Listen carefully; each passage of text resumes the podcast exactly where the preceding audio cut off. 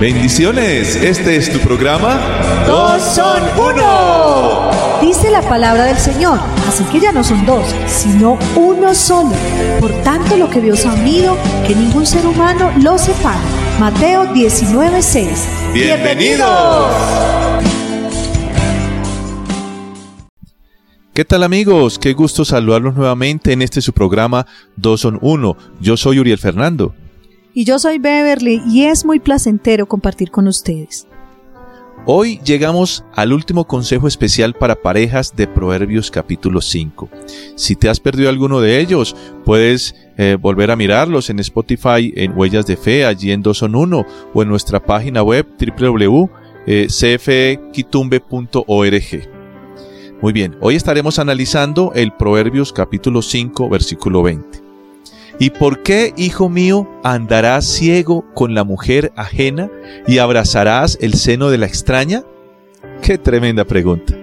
Después del increíble recorrido por lo especial y satisfactorio, que es disfrutar de nuestra pareja en la intimidad, un disfrutar que construimos entre los dos, como lo hemos visto en estos programas anteriores, y que llena y satisface como el agua fresca al sediento, una experiencia única. El proverbista termina con una pregunta profunda y directa al corazón.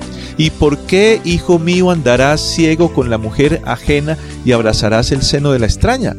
Pues esa misma pregunta es como decir, ¿por qué beber agua de un pozo sucio y hasta contaminado si disponemos de un manantial de agua fresca y pura? ¿Tú qué dices, Beverly, a esta pregunta? No, pues realmente la respuesta del por qué una persona hace esto es porque le falta entendimiento como lo dice también Proverbios 6:32, que dice de la siguiente manera, mas el que comete adulterio es falto de entendimiento, corrompe su alma el que el tal hace. Y usted dirá, ay, como hablan de bueno, pero a lo mejor es que no han vivido lo que yo he vivido. Nosotros llevamos alrededor de 25 años de casados y por experiencia propia les contamos que seguir estos principios nos ha traído mucha bendición. El texto es directo y dice claramente que el que el tal hace corrompe su alma, pues esto tiene efectos espirituales terribles y un alma corrompida no puede entrar al cielo. Eso es así de sencillo. Entonces, mis queridos oyentes, mis queridas parejas, no andemos como ciegos con una pareja ajena, no abracemos el seno de la extraña o del extraño, ni el pecho del extraño.